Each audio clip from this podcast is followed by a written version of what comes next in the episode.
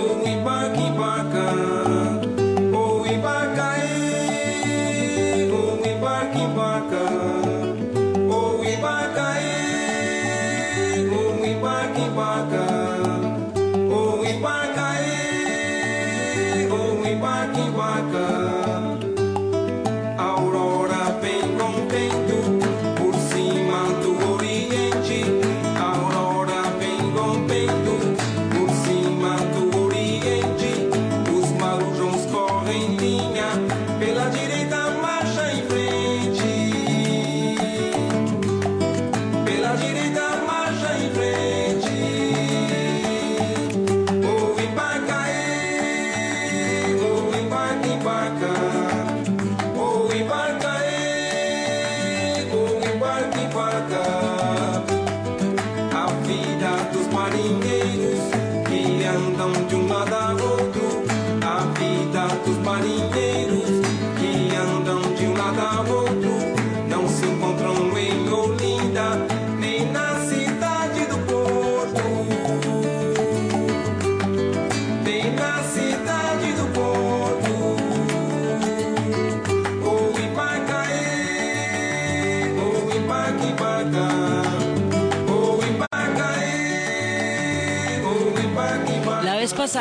estábamos viendo como casi por un pelito el Brasil hubiera sido un imperio holandés. Y cómo estos dos pueblos pequeñitos, pequeñitos como son Holanda y Portugal, se disputaron imperios de talla mundial y de una, de una dimensión absolutamente increíble desde esas pequeñas franjitas de tierra, una debajo del mar, que es Holanda, y la otra una tirita en la península ibérica, que es Portugal. Y cómo finalmente los portugueses van a expulsar a los holandeses y la historia va a continuar por el lado del Brasil y no por el lado de Holanda. Y cómo en la retirada Holanda se va a quedar con algunas de las islas de las Antillas, razón por la cual hay unas Antillas holandesas, porque es en la, ya en la, en la ida que logran retener por lo menos esos territorios. Entonces, Portugal lo logra, pero Portugal queda bastante cascado después de esto. Queda, digamos, exhausto, con un esfuerzo muy grande para poder mantener la soberanía y la, el control del imperio y que los holandeses, es que los holandeses los, les mordieron los talones, así, los mordisquearon y estos lograron revertir una situación que habíamos visto qué tan amenazante en realidad fue. Entonces eso los hace sentir que el Brasil es muy importante, porque antes había sitios que para ellos tenían más importancia, como Goa, como Macao. Acuérdense siempre cuando estamos hablando de los portugueses en esta serie, que esto es un imperio mundial. Entonces Brasil es parte de un escenario mucho más grande en el mapa de los portugueses, pero la lucha con los holandeses los convierte en una prioridad. Dice, hay que ponernos todas las pilas con el Brasil, porque mire lo que nos pasó, así como se metieron estos manes, se pueden meter otros, y, y de pronto no nos podemos meter en un problema así cada tanto. Pero también habíamos visto la vez pasada que en el esfuerzo por sacar a los holandeses, se creó una identidad entre brasileros y portugueses que empieza ya a crear el mundo brasilero. O sea, ya empezamos a hablar de un Brasil a partir de este, de este episodio de la guerra contra los holandeses. Porque ya hay mucha gente portuguesa nacida en el Brasil y el hecho de haberse tenido que juntar contra un enemigo como fue Holanda, les dio un sentido de cohesión que va formando una identidad histórica que va a ser muy grande. La identidad histórica de los brasileros va a ser tan importante como la identidad histórica de los mexicanos. Y son tan brasileros como los mexicanos son mexicanos, porque tempranamente en su desarrollo histórico encontraron un punto de identidad. El primer punto de identidad van a ser las guerras contra los holandeses, porque eso les va a decir a ellos la cosa es por acá. Entonces, en ese momento, cuando ya logran sacarlos, cuando ya hay una identidad, un cambio de, de perspectiva de lo que significa Brasil para los portugueses. Entonces la cosa se va, se inclina mucho más hacia el desarrollo y hacia meterle la ficha al Brasil que hacia otros lados que ellos consideraban prioridad antes. Acuérdense que esta gente estuvo por todos lados. Estuvo por Sudáfrica, estuvo por Goa, estuvo por Macao.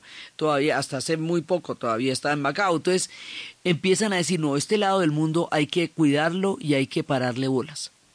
Pero además se desata una crisis económica de gravísimas proporciones y en el momento en que se desata la crisis económica, que entre otras cosas es consecuencia de, de, cara, de la gran batalla que tuvieron que hacer para sacar a los holandeses de allá, entre otras cosas, empieza una pregunta. Una pregunta que ellos dicen, a ver, ¿por qué si el Dios de los portugueses es el mismo Dios de los españoles?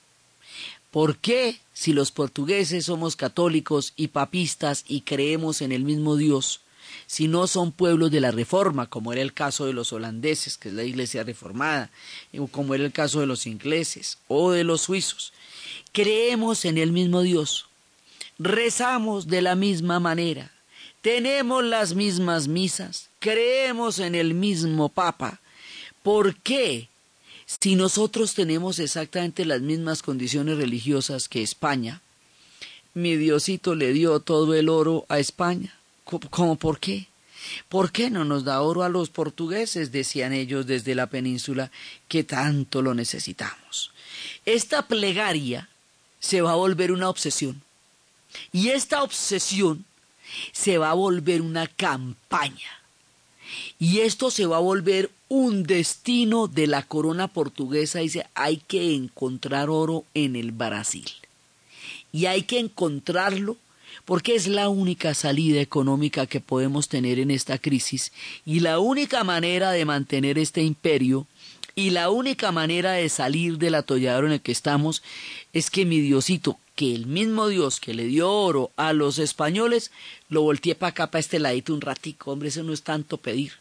Entonces, había unos personajes que habíamos hablado antes que se llamaban los bandeirantes, que tenían estandartes, por eso se llaman banderas, se llaman bandeirantes, que perseguían a los indios para esclavizarlos. Y fue los que hicieron muchas rutas hacia el Brasil interior. Estos bandeirantes ahora tienen un único y específico objetivo y nada más. Ir a buscar oro.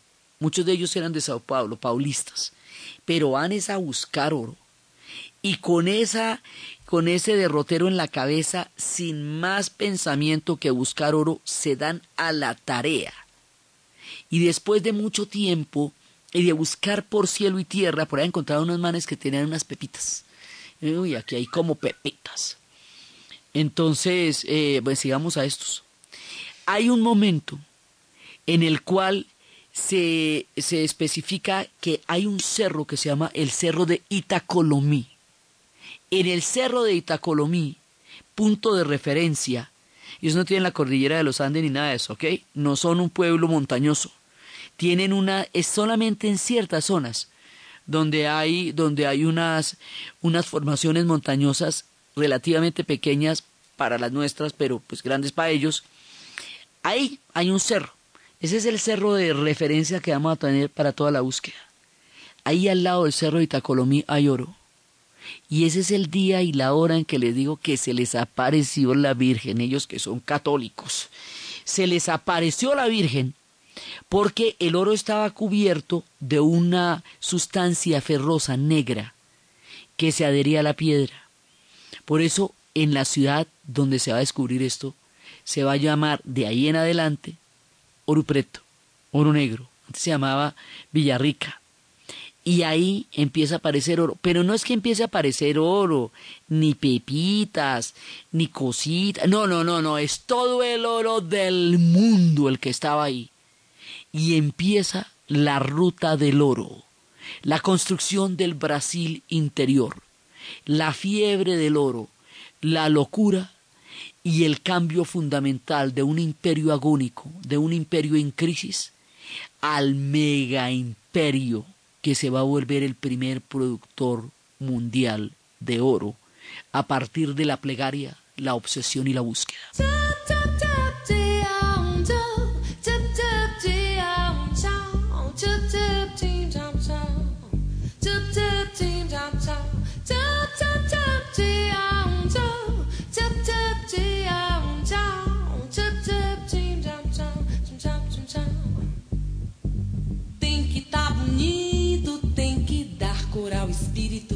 tem que saravar e dizer poemas. Ei, ei. Seja assim moreno, porque há desde pequeno um lugar sem estar nessa cantilena.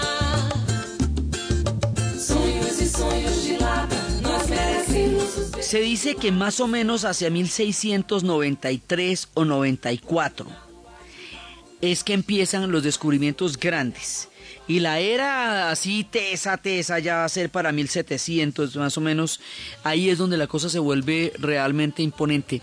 Pero mire, con el descubrimiento del oro es que se les voltea la mano así, radicalmente.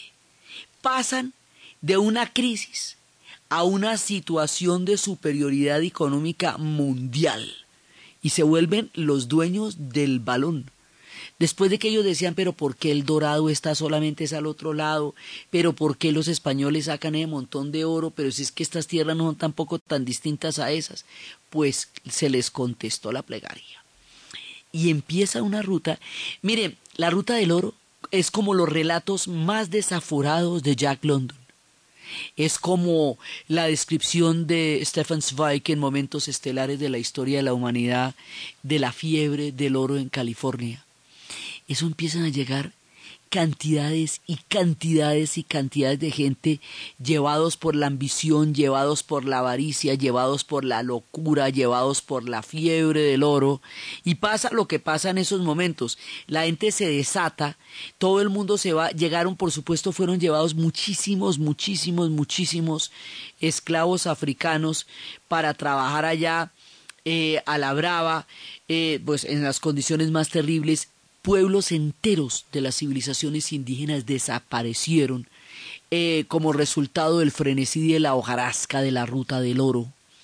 Llegaron las gentes más inescrupulosas, dicen que todos los crímenes se convirtieron en la, se, pudieron cometer en la época de la ruta del oro porque la, la ambición cegó a todo el mundo, a todo el mundo. Esto fue una cosa de locos.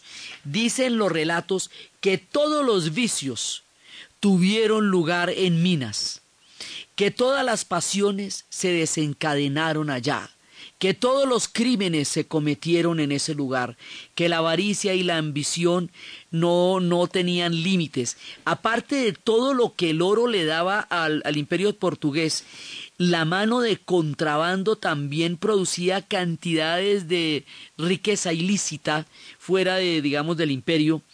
Se sacaron 840 toneladas de metal sin ayuda mecánica. ¿Sabe lo que quiere decir eso, no? ¿Cuánta gente no quedó destruida en la explotación despiadada de la ruta del oro en el Brasil? Eso tenía, tenía las características perversas que tienen los descubrimientos de la ruta del oro y las explotaciones despiadadas de las minas.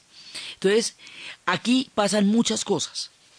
Vamos a empezar con una situación que va a ser reiterada en el Brasil, repetida. Brasil va a tener momentos de grandes riquezas y grandes bonanzas que le van a dar desarrollos colosales y desiguales en momentos específicos de su historia. El oro es como el primero de los grandes así descubrimientos.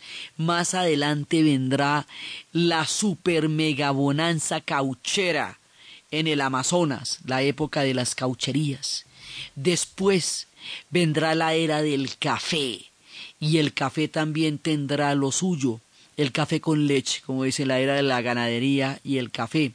Entonces, ellos van a tener momentos en que se van a encontrar con bonanzas económicas de un tamaño inimaginable lo que va a construir gigantescos capitales en el Brasil, lo que le va a dar muchísima riqueza al Brasil, pero que va a generar también profundas desigualdades, porque estos capitales los van a hacer los imperios durante esta era y luego los, los grandes eh, financieros pero no, obviamente a la gente no le toca esto, ¿no? O sea, obviamente esto es para los grandes capitales, pero muchísimos pueblos esclavos y muchísimos pueblos indígenas van a padecer, en este caso, la miseria del oro, y más adelante la miseria del caucho, y más adelante la miseria del café.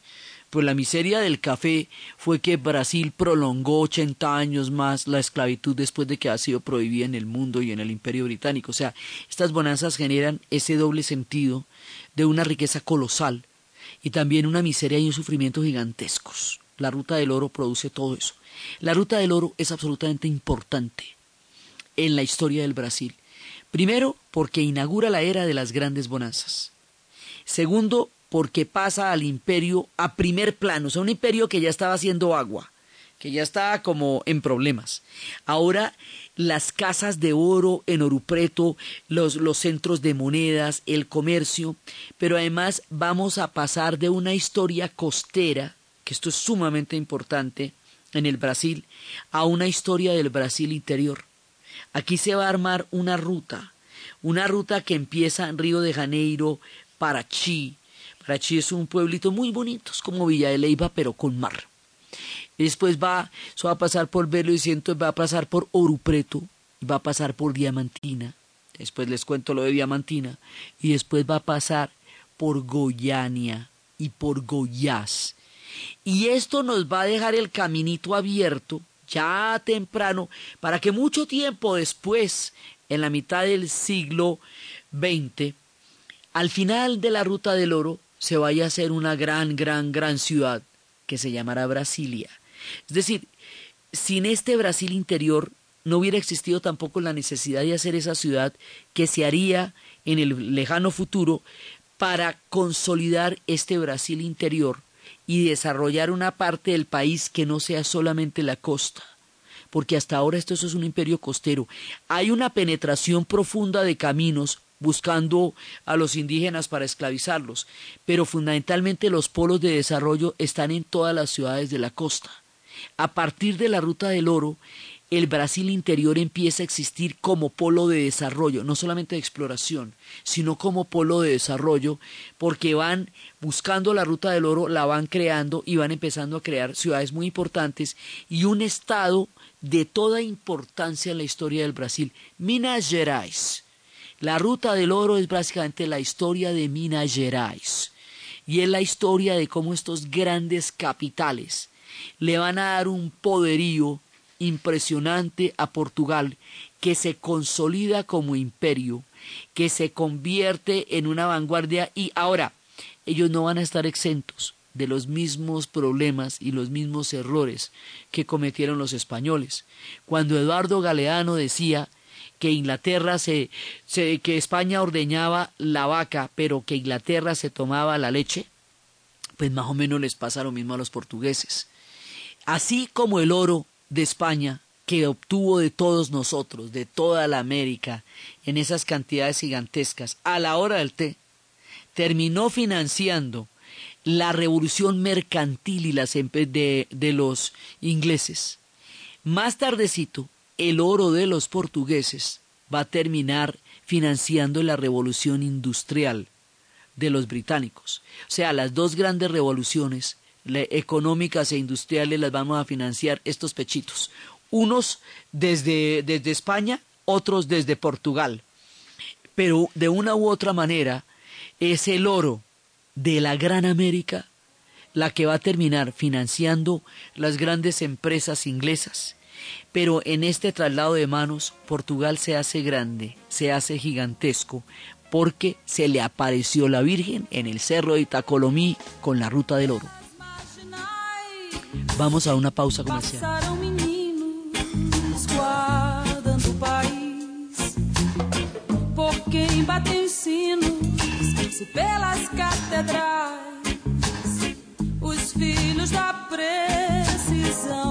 Pedirão mais por outro destino do que por sair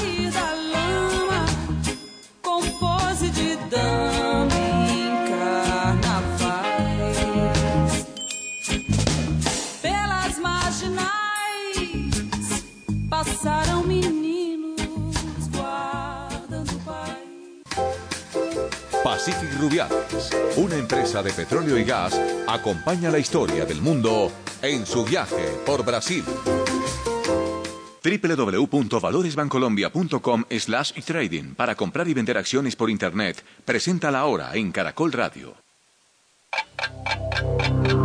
En Caracol Radio son las 11 de la mañana y 29 minutos. Disfrutar de nuevos momentos para divertirse es más simple de lo que crees. Con la tarjeta American Express de Bancolombia puedes tener pasaporte VIP, un programa de experiencias gastronómicas y de entretenimiento. Y con miércoles de ofertas tienes todo un día de descuentos todas las semanas en más de 300 establecimientos. La tarjeta American Express de Bancolombia te da más de eso que tanto te gusta. Solicítala ya. Conoce los términos y condiciones en www.bancolombia.com slash beneficios Amex. Vigilado Superintendencia Financiera de Colombia. Última hora Deportiva Caracol. Terminó hoy la Liga Inglesa y Manchester City se coronó campeón de la Premier League al vencer 2-0 al West Ham de Pablo Almero que fue emergente, cuarto título en la historia para los ciudadanos de Manchester. En otros compromisos el colombiano Hugo Rodallega fue titular los 90 minutos en donde su club el Fulham empató 2 a 2 frente a Crystal Palace, mala campaña para el equipo del colombiano que desciende a la segunda categoría del fútbol inglés con mínimas posibilidades para clasificar a las semifinales del torneo de ascenso, sale hoy el Real Cartagena a cumplir la última jornada del calendario regular frente al líder y clasificado Atlético Bucaramanga. Real Cartagena depende de varias combinaciones para clasificar. Primero tiene que ganar, esperar que no gane Quindío y que tampoco gane Valledupar. La luz de esperanza para el equipo cartagenero es muy poca. Snyder Salinas, el mejor jugador del Real en este semestre, espera sin embargo seguir impactando con sus goles, especialmente de tiro libre. La virtud no, de, saber pegar el balón, de que me pase la barrera y al balón se, se encarga de, coger efecto, de, que me baje la pelota y, y, ponerla donde yo quiero. Un don que me dio Dios, lo estoy aprovechando al máximo en este equipo. Queremos seguir marcando. El director técnico portugués del Real Cartagena, José Domínguez, dispone de toda la nómina para este juego. Más información en www.caracol.com.co y en Twitter, arroba Caracol Deportes. Con DirecTV tienes el Mundial como, cuando y donde tú quieras. DirecTV da la hora en Caracol Radio. En Caracol Radio son las 11 de la mañana y 32 minutos. Con DirecTV tienes todo el Mundial. Y ahora, todos los jugadores. Para cambiarlos, coleccionarlos y ser el primero en llenar el álbum Panini. Panini te trae un kit con un álbum más una caja de láminas suscribiéndote a DirecTV con grabación y alta definición. Acércate ya a nuestros puntos de venta. Compra ya. Numeral 332. DirecTV te cambia la vida. El kit Panini es válido para clientes nuevos en planes con tecnología Plus HD Oro Max. La entrega del álbum y las láminas se realizará en la dirección de instalación del servicio de televisión. Promoción válida a nivel nacional del 1 de abril al 31 de mayo de 2014 o hasta agotar existencias. 3.500 unidades disponibles. Mayor información visita directv.com.co términos. ¿Y usted? ¿Cómo durmió anoche? Comodísimo. Colchones comodísimos para dormir profundamente. Ha llegado su concesionario Ferautos Renault las nuevas cajas de cambios con tecnología de punta de Fórmula 1. Triptónicas, inteligentes y autoadaptativas. Renault Ferautos le invita a conocer la verdadera tecnología mundial de punta en los vehículos Renault. Venga ya a Ferautos Renault Duitama y Sogamoso. Ferautos,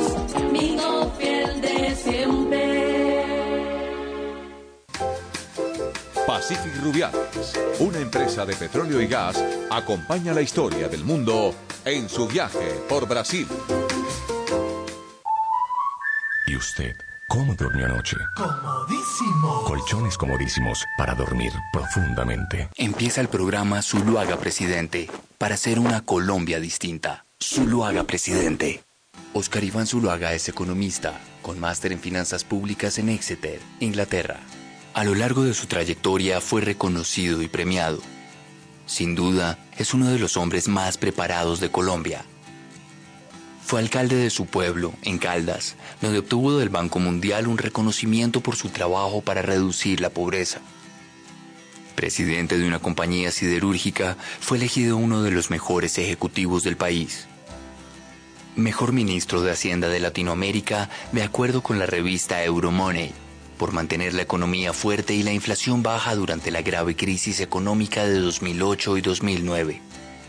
Firme, decidido y con experiencia, Zuluaga está listo para ser el presidente que va a poner a Colombia en orden, con la paz que la mayoría quiere, inclusión social, educación y seguridad para todos. Es importante que todos los colombianos entendamos que si la seguridad está mal, el país anda mal. La inseguridad espanta la inversión, reduce el empleo, compromete el crecimiento. La inseguridad asusta el campo, llevando a miles de personas a migrar a las grandes ciudades, congestionando los hospitales, las escuelas y aumentando los cinturones de pobreza. Para que Colombia vuelva a crecer a tasas altas, es muy importante que el campo crezca. Los campesinos requieren seguridad, pero también crédito e insumos baratos, infraestructura y educación. Con Uribe Colombia construyó ocho años de seguridad y desarrollo social. Este tiempo puede volver y va a volver. Nuestra propuesta es garantizar la tranquilidad en el campo y en todo el país para tener una Colombia distinta, segura y en paz. Zuluaga Presidente. ¿Y usted? ¿Cómo durmió anoche? Comodísimo. Colchones comodísimos para dormir profundamente. Caracol Rádio é o Brasil. Caracol Rádio é mais companhia. Mundial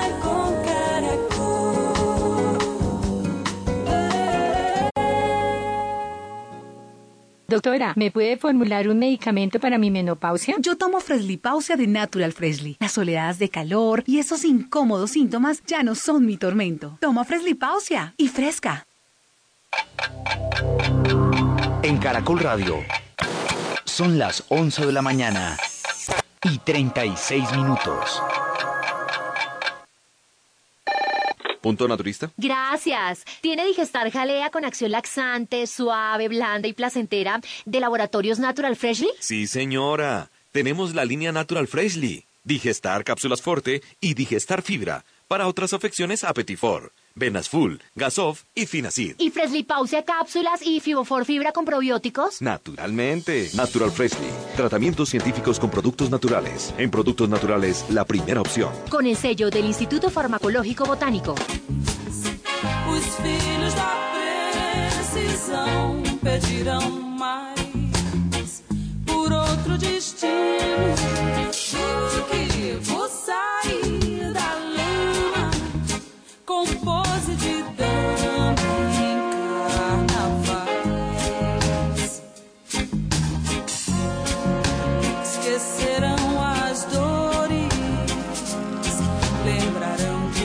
La búsqueda del oro duró muchísimo tiempo y fue ardua, tortuosa, terrible, hasta que ya empezaron a decirle a la corona, lo que encontramos de oro ya es bastante y es bien importante.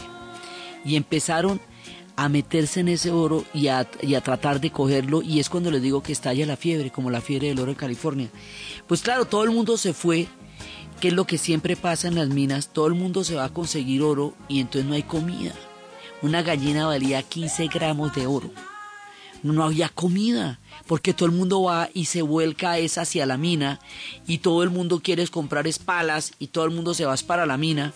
Es- siempre se repiten las fiebres de oro, como la fiebre de oro en California. Entonces estaban enloquecidos, alucinados, con los ojos cuadrados, buscando oro, pero no había ni dónde, ni cómo tomar, ni cómo comer. Una cosa completamente loca, un estado, un estallido delirante, un estallido enloquecido que va creando esta cultura de la opulencia, que está acompañada siempre de grandes delirios, porque después vamos a ver que con lo del caucho también se les corrió el champú bastante. Entonces, ahí empieza toda la época del oro y ellos se vuelven financieramente fundamentales también y hacen casas de cambio y casas de, eh, de, de impresión de monedas en Ouro Preto que son muy muy importantes. Todos los portugueses se afianzan la identidad brasilera se construye aún mucho más porque esta fiebre le da también de todas maneras un soporte histórico muy grande y empiezan las historias alrededor del oro. Los bandeirantes van a tener, eh, cada uno de ellos va a tener, digamos, una iglesia. Los bandeirantes son, de todas maneras, eh, hombres independientes, son como empresarios de la corona. Ahí hay una diferencia con, con la corona española todos los que fueron por la corona española iban por Dios y por el rey. Y las tierras no eran suyas sino del rey. Y realmente eran casi que comendadores del rey empresarios del rey, enviados del rey, pero no, aunque ellos por supuesto se enriquecían enormemente con, con estas empresas, todo era en nombre del rey. Aquí sí están ligados a la corona, es una consigna de la corona, pero ellos son empresarios independientes también. Ustedes, los bandeirantes tienen, digamos, como una cierta independencia económica con respecto a la corona, pero el oro daba para todo. En este, con este oro se van a construir iglesias de un preciosismo de una belleza, de una cosa increíble. Este oro va a ser, con la llegada del barroco, que las iglesias del Brasil sean sobresalientes, que las iglesias que haya en Ouro Preto sean de dar alaridos. Y ahí aparece un personaje un personaje entrañable, un hombre bastante contrahecho que va a perder dos dedos, que va a perder un pie, que va a tener una figura bastante monstruosa, que no gusta que la gente lo vea, que va a construir solo de noche, pero que tiene un talento descomunal. Se le conocerá con el nombre de Aleijai que es una acepción al hecho de que era un hombre inválido. Aleijai va a construir las iglesias de oro más, pero más descomunales que hay en el Brasil interior y que hay en Orupreto, una cosa de un nivel de preciosismo de arte considerado como de los artes más importantes del mundo. Eh, digamos, ellos tienen, los brasileños tienen historias muy paralelas a las nuestras, solo que no las conocemos. Y el Mundial va a ser la oportunidad para que nos asomemos a todo ese montón de riquezas que ellos tienen. Lo mismo que hay iglesias descomunales en México, también las hay en el Brasil. Lo mismo que hay iglesias maravillosas aquí, también las hay en el Brasil. Pero la diferencia es que Aleija Giño es un artista sobresaliente, genial, fantástico. Y él va a, va a convertir este oro en el mundo barroco, en el arte religioso y en las iglesias más bellas. Y es un personaje mítico por lo que les digo, porque este personaje solamente aparecía por las noches, porque no tenía, no quería que nadie lo viera, porque era, era una manera de estar eh, huyendo el contacto del contacto con la gente que tanto daño le hacía. Es un personaje, digamos, contrahecho como Tululo Trek, pero a diferencia de Toulouse-Lautrec, que desarrolló toda su, eh, su defecto físico, lo convirtió en un factor de sociabilidad en las cantinas y en los burdeles donde desarrolló su arte, este tipo estuvo a la sombra, construyendo desde la oscuridad y en la noche una cosa increíble, increíble. Eso tiene signos de masonería, después veremos la influencia de la masonería en la historia del Brasil, que es por lo demás poderosa. Las iglesias tienen unas coordenadas que si usted las mira, ahí tienen varios signos de la masonería. Esas iglesias se fueron convirtiendo también como en símbolos de estos empresarios eh, que hacían sus iglesias independientes, o sea, no son iglesias de la corona. Entonces está la iglesia del Pilar. Está, en, en Orupreto hay cuatro tipos de iglesias. Está la iglesia del Pilar, que es la que es patrimonio histórico de la humanidad y todo, que es la que hizo Alejayiño. Hay iglesias de los blancos, de los bandeirantes. Hay iglesias de los pardos, es decir, de los mestizos. Hay iglesias de los esclavos libertos. Y hay iglesias de los esclavos. Cada una de estas iglesias fue construida de manera independiente. Hay muchas figuras de esclavos libertos también. Hay, y además, a partir de toda la alianza que tuvieron que hacer para expulsar a los holandeses, se consolidó mucho más una de las características más importantes del Brasil, el mestizaje, que ellos lo llaman la misturazao.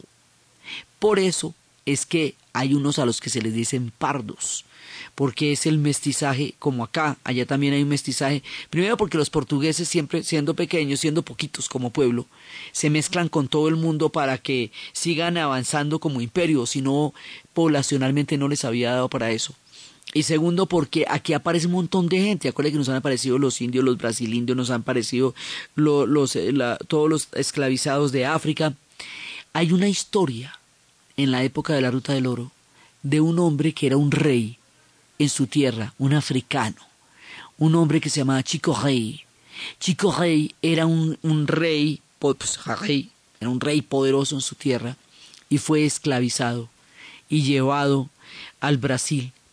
Y él trabajó como loco en las minas de oro y se empezó a meter el oro entre, entre el pelo, poco a poco, y entre las uñas.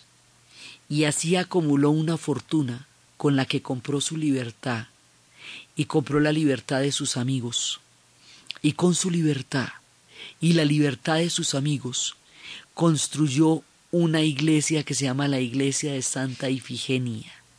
La iglesia de Santa Ifigenia es en madera, no es en oro, no tiene el descomunal brillo de la, de la iglesia del Pilar, porque la plata que es, digamos, el billete que el oro representaba en la preciosidad de la obra de Aleyayiño, Chico Rey se lo gastó en la libertad de sus amigos. Por eso eh, el oro es la libertad de sus amigos.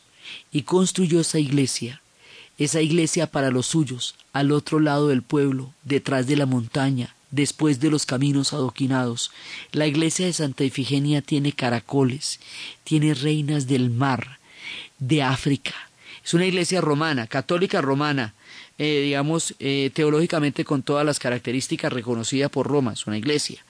Pero si usted la mira despacito y con cuidado, hay imágenes, hay, hay grabados de los mares de África, hay caracoles, hay, es una manera de mantener el África crípticamente metida dentro de una iglesia cristiana en medio de este delirio del Brasil para mantener el alma, el espíritu y la fe de las comunidades africanas y poner de esa manera su testimonio del paso de su propia espiritualidad en la locura de la fiebre del oro. Entonces, la ciudad de Orupreto, testimonio fundamental de lo que va a ser este periodo de la historia del Brasil, tiene no solamente los adoquines, es una ciudad colonial adoquinada eh, con una arquitectura muy bella, patrimonio histórico de la humanidad, y tiene esas cuatro iglesias de un lado al otro. Entonces la primera es la del Pilar, obra maravillosa, y la última es la de Chico Rey. Y ahí, entre unos y otros, está el testimonio de la desigualdad y de la locura y de las huellas que en el arte dejaron el, el momento de la ruta del oro y toda la de la grandeza que esto le dio al Brasil y la construcción del imaginario de la cultura de la opulencia que va a acompañar a los brasileros muchas veces a lo largo de su historia. Y ahí, en ese momento, como si fuera poco, como si con el oro no tuviéramos suficiente, eh, veía un sacerdote que la gente de la localidad jugaba con unas pepitas blanquitas, bonitas y brillanticas. Dijo, chuscas estas pepitas, llevémonoslo para Portugal y averigüemos qué son esas pepitas con las cuales están jugando estas personas a las cartas. Se llevaron esas pepitas y las pepitas con las que jugaban eran diamante de una calidad, de una calidad increíble. La ciudad de Tijuco se rebautizó por esta riqueza inusitada diamantina.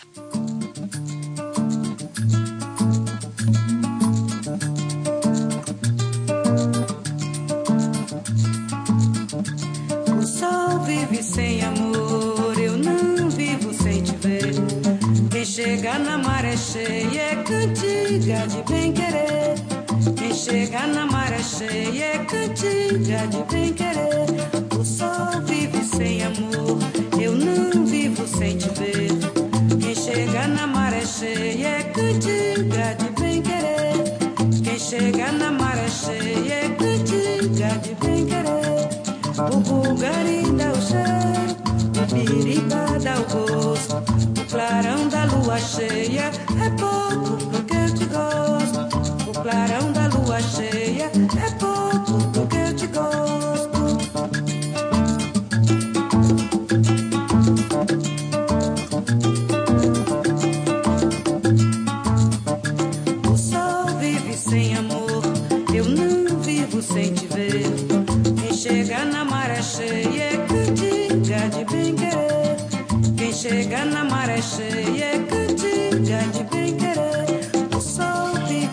La Diamantina se va a volver la ciudad donde van a aparecer unos diamantes de un tamaño y las cifras tanto del oro como del diamante son absolutamente delirantes.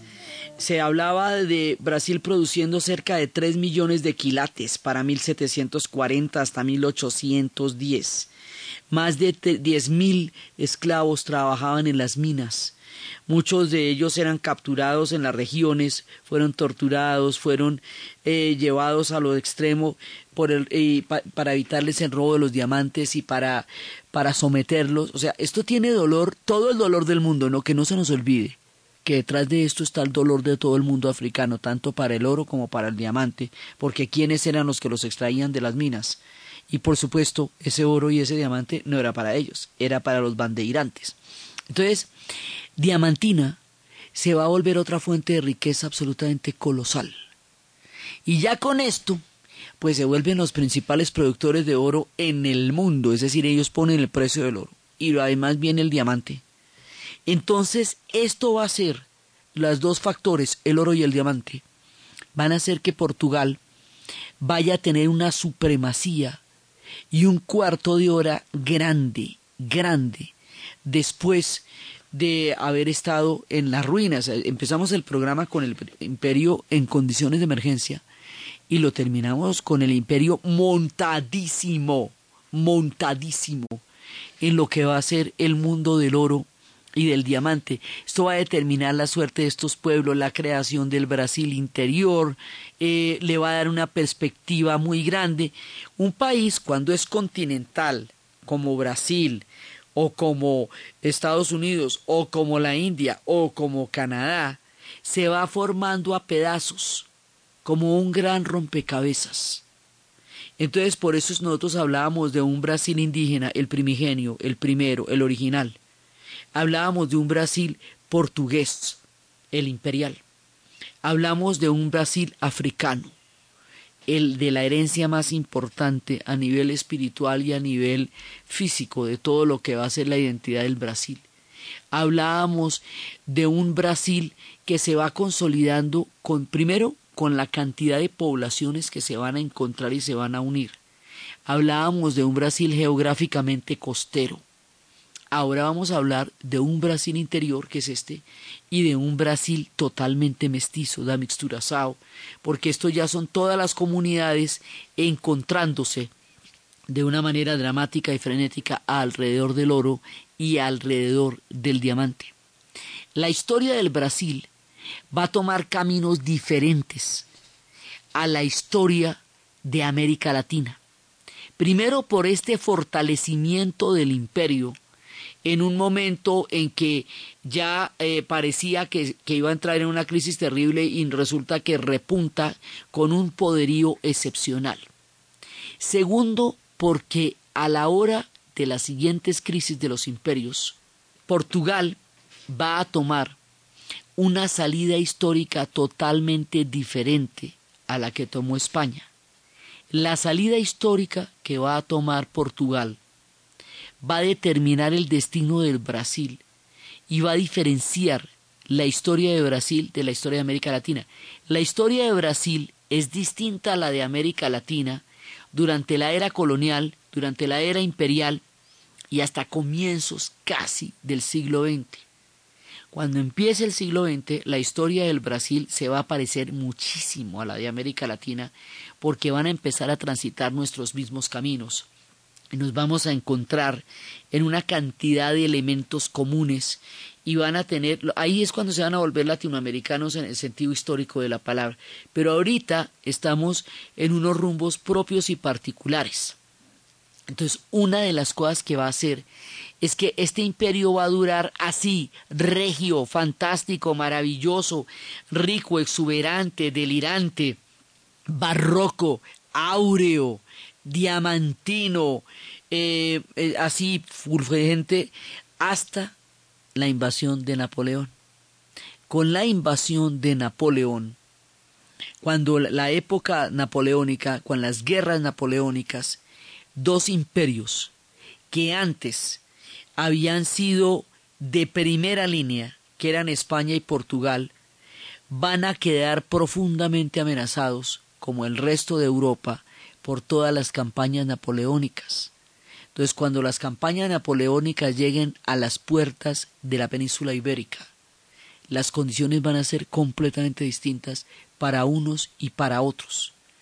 España, que era originalmente aliada de Napoleón por las reformas borbónicas, porque compartían reyes borbónicos, van a estar, a pesar de la revolución, a pesar de que los decapiten, a pesar de todo, ellos van a ser aliados de Napoleón en un momento dado van a sufrir una gran derrota en la batalla de Trafalgar.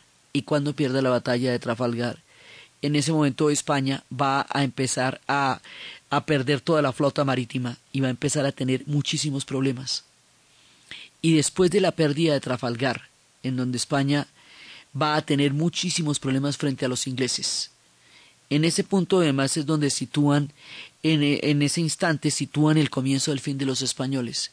Entonces, como las cosas se van a poner tan graves, tan supremamente graves, va a haber un momento en que Napoleón le va a pedir a los españoles que le permitan avanzar por el territorio de España para llegar a Portugal, que ha hecho una alianza con los ingleses, y de esa manera impedir que los ingleses vayan a, entrar a la península por la vía de Portugal. Era una alianza estratégica. Y esa alianza estratégica podría en un momento dado impedir que los ingleses se apoderaran de un territorio que, que estaba en peligro en ese momento. Eso se hace a través del Tratado de Fontainebleau, se hace a través de una de un acuerdo. Pero resulta que cuando Napoleón se mete a la península ibérica, por un lado están las famosas historias de los dos reyes en disputa, que eran Fernando y Carlos, y él acaba la disputa poniendo a los dos reyes en la cárcel y pone a su hermano de gobernante, a José Bonaparte, Pepe Botellas, lo cual rompe con todo lo pactado, porque una cosa es que usted pase por un territorio en, en, en búsqueda de otro, y otra muy distinta, pero muy distinta es que usted se apropie del territorio, arreste a los reyes y ponga su propio rey que es como cuando uno está haciendo fila en un teatro y alguien le dice que si lo deja pasar, que va como para la taquilla, a que se colen con otros 40 amigos. Eso es distinto. Entonces, eso hace que los españoles se pongan en contra de Napoleón y se levanten en armas y hagan una de las primeras guerras de guerrillas. Y eso en España va a ser un tierrero gigantesco y es lo que va a dar origen a los movimientos de juntas en América Latina porque España se rompe y solamente queda la Junta de Sevilla y se arma un momento que se presenta como la coyuntura de la primera independencia en América Latina, la de 1810 y esto, digamos, tiene unas repercusiones gigantescas entre España y el imperio de ultramar. En Portugal no. Los portugueses que eran el objetivo de la campaña napoleónica, los que iban a entrar allá, resulta que ellos toman una decisión que parte en dos la historia. Ellos toman la decisión de trasladar el imperio a Río de Janeiro. Ya ven que Napoleón viene con pisadas de animal grande. Dicen, no, que nos vamos a agarrar nosotros con este man, a los españoles que están en la inmunda. Más bien nosotros nos pisamos. Y la decisión de trasladar el imperio, dejar a Portugal a la buena mi Dios, salvar el imperio, aunque no el territorio importa, el imperio, es lo que convierte a Brasil de una colonia eh, a un imperio. Y eso hace toda la diferencia de la historia de Brasil en el siglo XIX con respecto a la historia de España y de América Latina. La historia de cómo se va a dar eso. El traslado de este imperio. La llevada de los espejos y los tapetes. Los intentos, todo lo que pasó en esta época es lo que vamos a ver en el siguiente programa. Entonces, desde los espacios de la ambición enloquecida del oro, de la fiebre delirante, de la opulencia y la miseria, del dolor y de la explotación, de la locura del oro, del brillo del diamante, del imperio que surge, de la Virgen que se les aparece en el cerro de Itacolomí, hasta el traslado de un imperio que marcará un rumbo totalmente distinto en la historia, en la narración Diana Uribe, en la producción Jessy Rodríguez. Para ustedes, feliz fin de semana.